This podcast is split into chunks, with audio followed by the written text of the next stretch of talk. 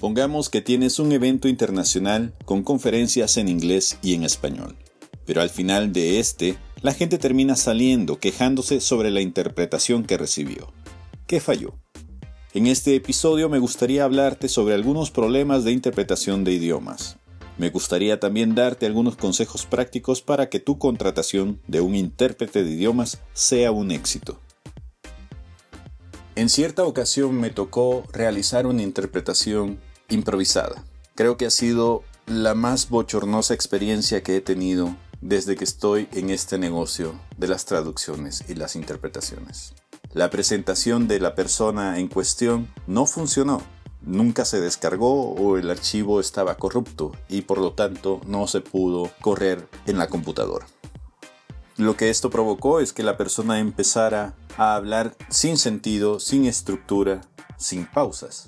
Habría que entender que la persona se puso nerviosa. Las cosas no estaban saliendo como ella había pensado que saldrían.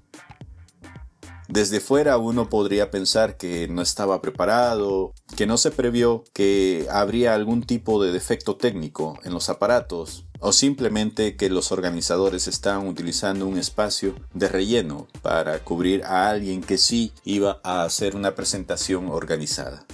La verdad es que de acuerdo al programa de las actividades, esta persona sí había sido invitada con tiempo, sí se suponía se había preparado para presentar su exposición, pero al final el miedo lo venció. Y entonces empezó a exponer una serie de ideas que no tenían conexión, que le iban saliendo de la cabeza según iba recordando datos. Esto desde luego me puso en aprietos porque yo no sabía estructurar ni siquiera dar un resumen de lo que estaba hablando porque era imposible hacer un recuento de todos los nombres, los datos, las fechas que él estaba tratando de dar a entender. Al final opté por callarme. En otra ocasión, una de las personas expositoras dominaba el español mi función era traducir los conceptos y la historia que estaba exponiendo del inglés a este idioma. Sin embargo, el hombre había hecho una mezcla de lenguas en su presentación y estaba abusando de sus espacios para poder ir del inglés al español y viceversa. Entonces a mí me tocaba andarlo persiguiendo de un idioma a otro. Y a veces terminaba retrasándome en la traducción porque no me esperaba el hecho de que fuera a cambiar de idiomas y tratando de recordar los conceptos de un idioma a otro. En mi experiencia, muchas veces las personas olvidan que deben ser interpretadas y hablan sin parar, no hacen pausas, no pronuncian bien, con esto lo que quiero decirte es que tienes que hablar con las personas que van a ser interpretadas para que tomen en cuenta que alguien más está tratando de repetir sus ideas, que se tomen el tiempo para poder procesarlas y para que la persona que está haciendo la interpretación pueda transmitir las ideas a otras personas que están escuchando a tu interpretado. Igual que en la traducción hay especialistas varios. Hay gente que se especializa en temas legales, médicos, de publicidad. En ese sentido debes contratar a una persona que sea especialista en las cuestiones que se van a discutir durante tu evento. Muchas veces el desconocimiento de términos crea varios vacíos conceptuales o termina dando ideas truncas al público que está a la expectativa de lo que se está interpretando. Para ello es necesario preguntar al intérprete si está especializado en la rama en la que tu evento va a centralizarse.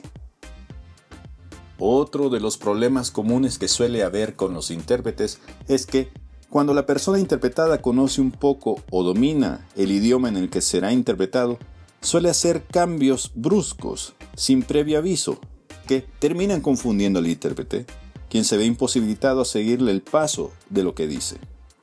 Lo mejor es definir un idioma para evitar malas interpretaciones, que a fin de cuentas solo terminarán dañando el entendimiento de la audiencia. En muchas ocasiones se tiene un material previo que se mostrará durante las conferencias. Si tú puedes conseguir ese material y proveérselo al intérprete, éste podrá adelantarse a cualquier término que resulte difícil de dar a explicar. o difícil de entender. Toma en cuenta que las mejores interpretaciones ocurren cuando el intérprete está preparado y no improvisa. También es necesario establecer con la persona a ser interpretada ciertas pautas de comportamiento. Hay que advertirle que tiene que usar pausas, que tiene que preparar sus ideas para poder vertir conceptos estructurados antes de proveer la información a una audiencia. Y a la hora de la hora, no estar improvisando. Quizás suene tonto decirlo, pero cuando una persona es bilingüe, por lo general cambia formas de pensamiento, cambia estructuras mentales para poder dedicarse a un idioma. Cuando hay una mezcla, también hay límites que se corrompen y muchas veces eso impide que las ideas tengan sentido. La gente que habla más de un idioma me entenderá. No es tan fácil y a veces provoca dolores de cabeza el, estar pensando en un idioma y luego tratar de decir los mismos conceptos en otro idioma. Se necesita años de práctica, se necesita también de un dominio del vocabulario, del idioma bastante extenso, porque muchas veces la gente no habla como escribe. Cuando uno escribe, y ustedes lo pueden ver en sus textos, la gente suele ser más formal. Tratamos de no utilizar palabras tan coloquiales como lo haríamos en una conversación con nuestra madre o con nuestros hijos. En muchas ocasiones incluso omitimos las malas palabras. Pero cuando hablamos, olvidamos reglas gramaticales, nos olvidamos de estructuras y de sintaxis, nos olvidamos de todos aquellos conectores que le dan sentido a las frases, a las ideas. Tratar de perseguir esos conceptos mentales y darles una forma en otro idioma es muy difícil. No cualquiera lo hace. Y ahí radica mayormente el gran miedo que muchas personas tienen a hacer interpretaciones. Si tenés alguna pregunta relacionada con el mundo editorial, no dudes en dejarme un comentario en este post. Yo tengo el conocimiento y los contactos, solo necesitas darme 5 minutos de tu tiempo. Si querés conocer más secretos sobre el mundo de los multimedia, suscríbete a mi boletín para recibir material extra gratuito y exclusivo. Solo registra tu correo electrónico y te lo haré llegar de inmediato a tu buzón. Bitextuales, tu puente entre culturas. This is an Audio Dice Network Podcast.